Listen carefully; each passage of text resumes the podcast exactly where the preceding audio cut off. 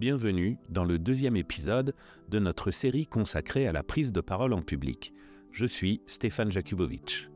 Nous allons nous intéresser aux fondamentaux de la préparation d'un discours.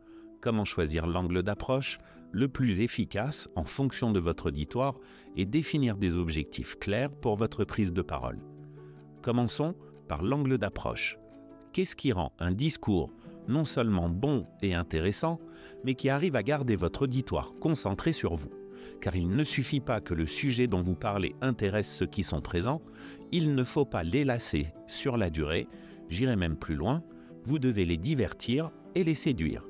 Alors comment créer une synergie et entrer en résonance avec ceux qui vous écoutent? Un aspect crucial de la préparation de votre discours est de connaître et comprendre en détail votre auditoire, la démographie de l'auditoire. Commencez par identifier l'âge, le sexe, le niveau d'éducation et le contexte professionnel de votre auditoire.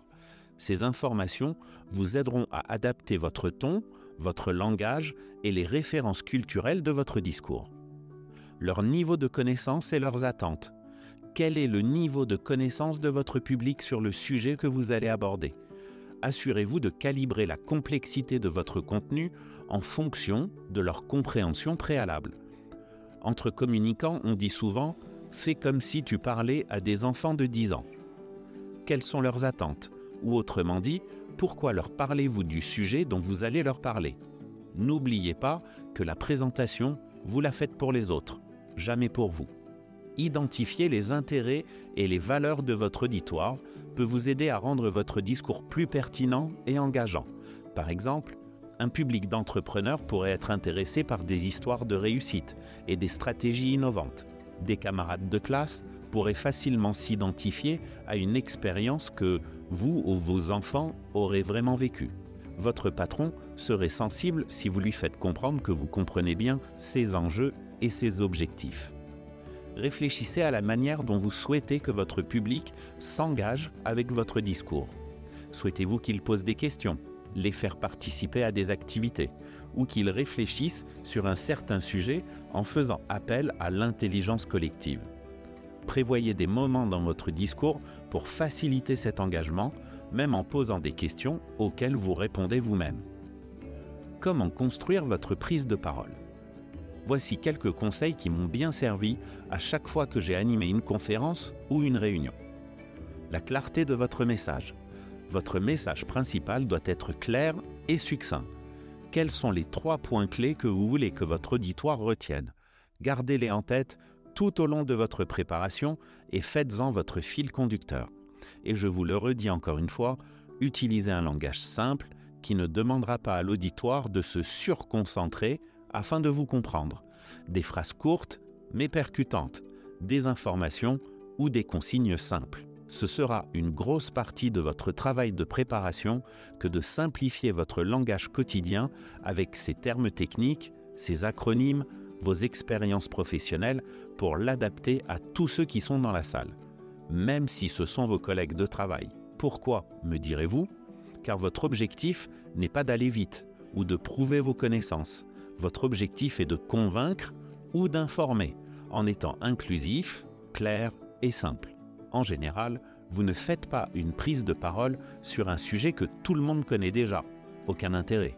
Même si vous avez devant vous des experts de votre secteur, vous allez probablement leur présenter une découverte, une nouvelle loi, un nouveau process de travail, une nouvelle technologie, bref, un sujet qui demande réflexion. Vous devez donc préparer le cerveau de votre auditoire à réfléchir sur ce sujet en particulier et éviter que leur pensée s'éparpille. Par exemple, un directeur de service informatique à son comité de directeurs aurait pu dire Pour optimiser notre infrastructure IT, nous devons intégrer une solution SaaS avec une API robuste, tout en respectant les normes GDPR et en assurant la compatibilité avec notre système ERP actuel je compte sur les doigts d'une main le nombre de personnes qui ont décrypté cette intervention. Par contre, il aurait pu dire, afin que tous ceux dans la salle le comprennent, pour rendre notre système informatique plus performant, nous devons ajouter un type spécial de logiciel appelé SaaS, qui doit bien s'intégrer avec notre système actuel. Le message est le même, mais plus clair, simple et compréhensible par tous, sans effort. Pensez aux moyens d'engager votre public dès le début. Un auditoire engagé est plus concentré et plus attentif. Racontez des anecdotes, posez des questions rhétoriques ou regarder certaines personnes dans les yeux sont autant de moyens de créer une connexion immédiate. Parlez de vous, de votre vécu ou de vos envies et de vos rêves de faire quelque chose ou d'aller quelque part.